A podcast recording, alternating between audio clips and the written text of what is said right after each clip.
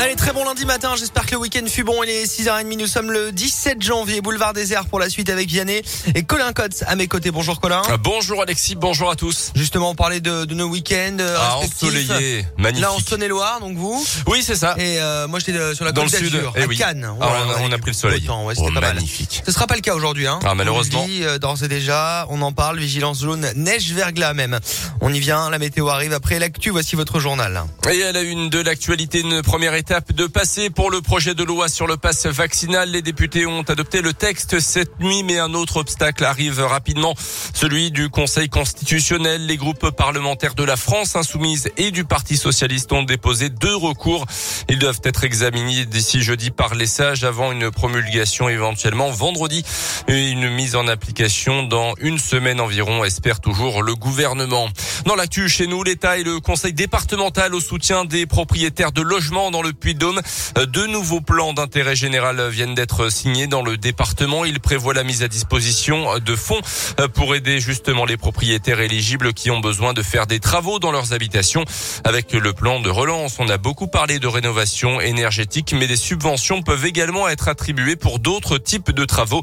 Léna Chalvon est la directrice de l'habitat au Conseil départemental du Puy-de-Dôme. Ça peut être des travaux euh, de lutte contre la précarité énergétique, par exemple euh, l'isolation des combles, l'isolation des murs. Ça peut être des travaux aussi d'adaptation euh, pour les personnes âgées ou les personnes en situation de handicap qui ont besoin d'installer un monte-escalier, de changer une baignoire en douche. Et ça va s'adresser aussi aux personnes qui vivent dans un habitat très dégradé, c'est ce qu'on appelle l'habitat indigne, où là on est sur des ré- rénovations beaucoup plus euh, globales. Il va y avoir une visite à domicile, des préconisations de travaux. Donc nous on est là aussi pour les conseiller et faire en sorte que leur plan de financement soit le plus abouti possible. Et pour savoir si vous avez droit aux aides ou obtenir des conseils, vous devez appeler la maison de l'habitat.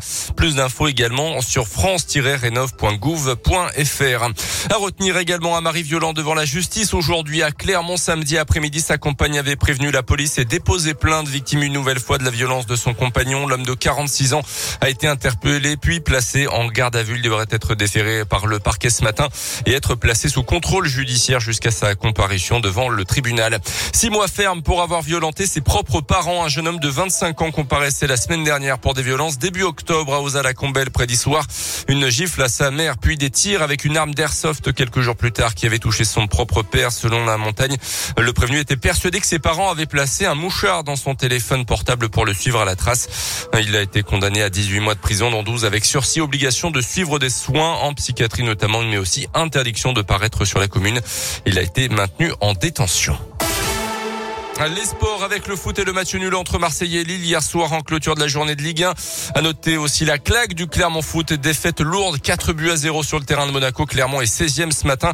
Un petit point du premier non relégable, nos Auvergnats vont enchaîner dès mercredi contre Strasbourg au Montpied. Match, on s'en souvient, qui avait été reporté il y a quelques jours en raison d'un épais brouillard. Dans les autres résultats, la victoire de Lyon à 3-1-0. Les Lyonnais sont 11e avant le derby contre Saint-Etienne. Des Verts qui ont encore perdu d'ailleurs ce week-end contre Lens à domicile et reste bon dernier du championnat. Et puis en rugby, très rapidement, la belle victoire de l'ASM au Michelin face à Sale, 25 à 19 en Champions Cup. Damien Penaud, auteur de trois essais, a été élu homme du match. Ah, il y a eu une première mi-temps de dingue avec Ah euh, des essais de part et d'autre. Et puis deuxième mi-temps, on a mis 6 points, de pénalités. Et puis voilà, on a gagné. Bon, C'est on ça, c'est on principal. on Ouais, ouais. contente.